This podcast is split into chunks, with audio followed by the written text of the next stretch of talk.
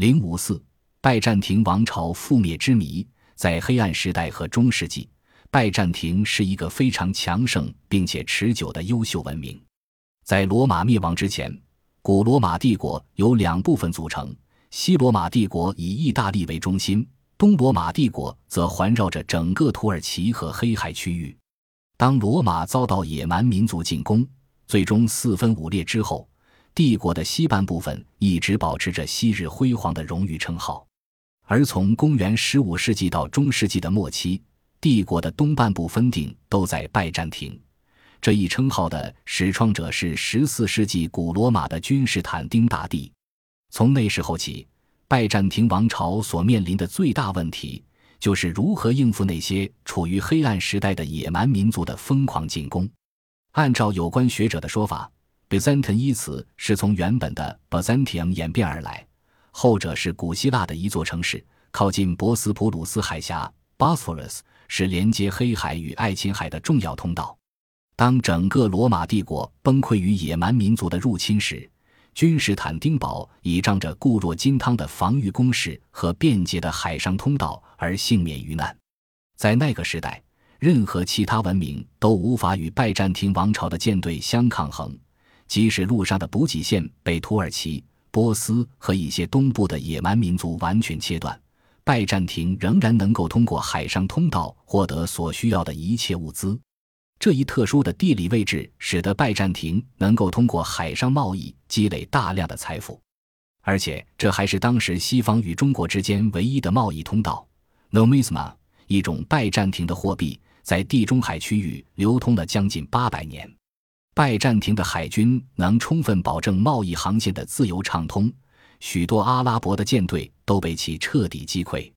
拜占庭的海军使用着在当时西方比较先进的希腊火器。除了强大的海军之外，拜占庭人还拥有一支训练有素、纪律严明的陆上部队。拜占庭的军队里有来自罗马、希腊、哥特和中东地区的士兵，他们都受过很好的训练。装备了精良的武器，拜占庭的陆军是当时最出色的军团一。历史上的拜占庭王朝一直努力着想恢复昔日古罗马帝国的荣耀时代。最初的尝试者是扎什丁尼一世，拜占庭王朝的第一任统治者。他的将军贝利萨留统帅着那一时代西方最强大的军团。贝利萨留曾经在意大利打败了奥托哥特人。在东方击退波斯帝国的入侵，并将拜占庭的势力范围扩大到了北非，这使得拜占庭的周边国家都心甘情愿地向其俯首称臣。然而，阿拉伯势力的进攻使得这些辉煌的胜利逐渐蒙上阴影。在公元七世纪和八世纪，阿拉伯人先后攻占了埃及、北非和西班牙，不断侵蚀着拜占庭王朝的领土。就连小亚细亚也在公元十一世纪初被攻克了，这使得拜占庭王朝失去了最重要的食物与马匹的供给来源。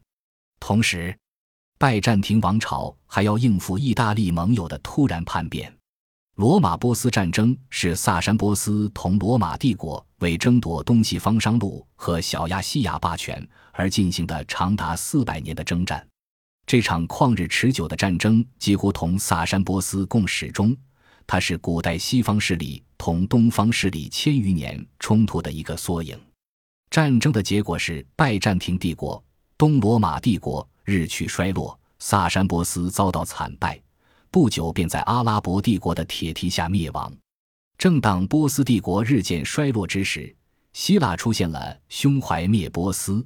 建三州帝国之治的亚历山大国王，公元前三百三十四年，年仅二十二岁的亚历山大率精锐之师渡过赫勒斯滂海峡，踏上亚洲土地，便大败波斯大军。经伊苏斯、高加米拉大会战，终于在公元前三百三十年消灭了波斯帝国。与此同时，公元前二百四十七年建立的安息王国迅速崛起。到公元前一世纪时，已成为可以同罗马帝国抗衡的西亚帝国。公元前六十五年，罗马将领庞培与安息交战，不分胜负。两年后，罗马统帅克拉苏斯在东侵安息时全军覆灭，身首异处。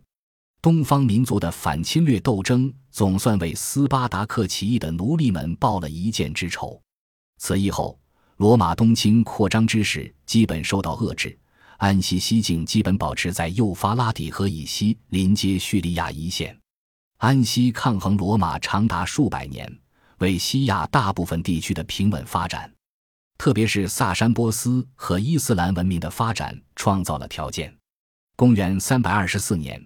君士坦丁大帝在拜占庭建立了历时千年的拜占庭帝国，并把基督教正式规定为国教，这也使他的名字永远的铭刻在了历史中。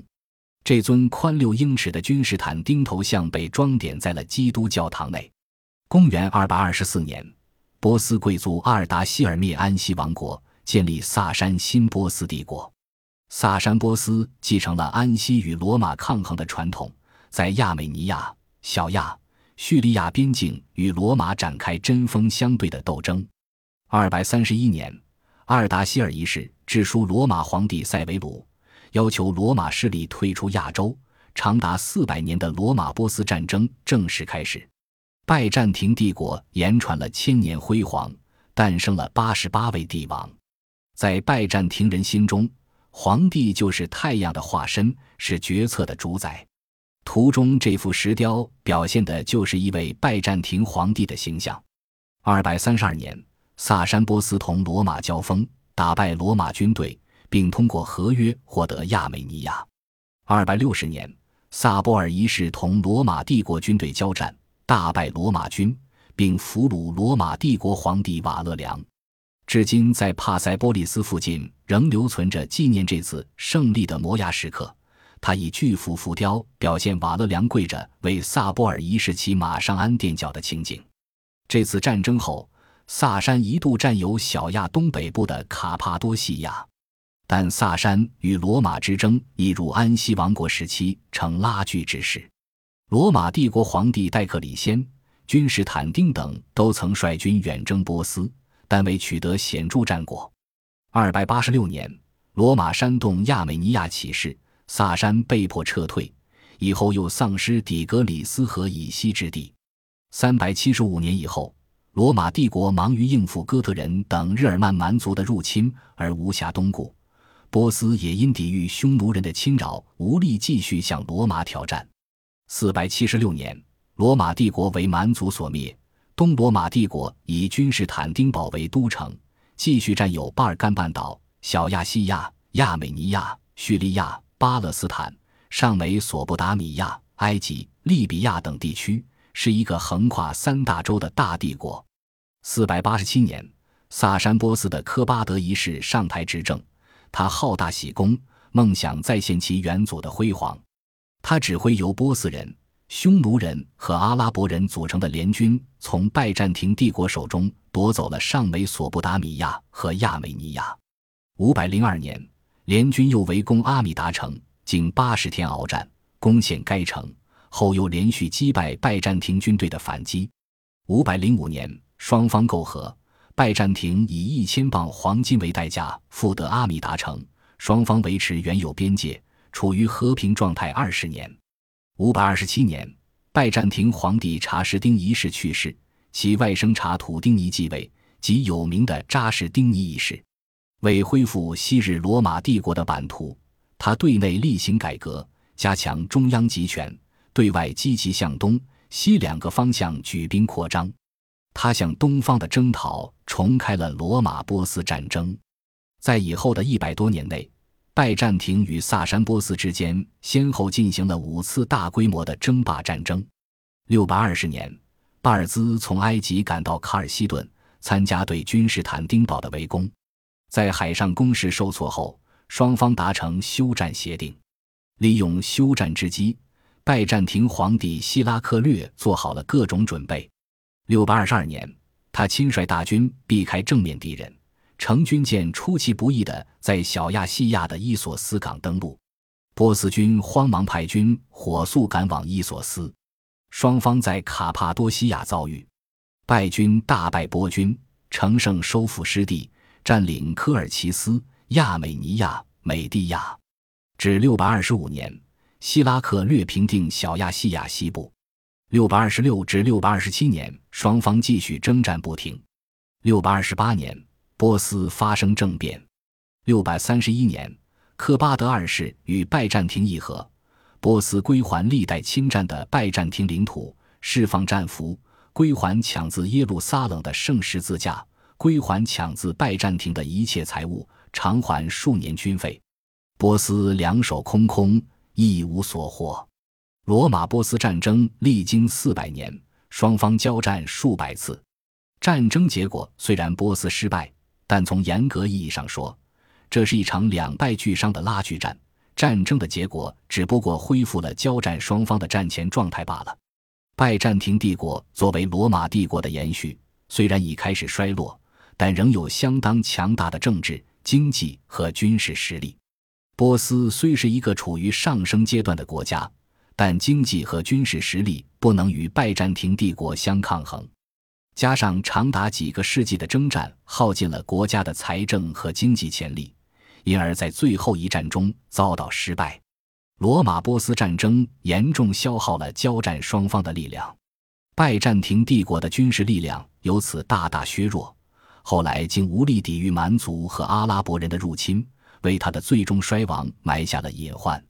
波斯经此长期战争，更是元气大伤，大厦根基动摇。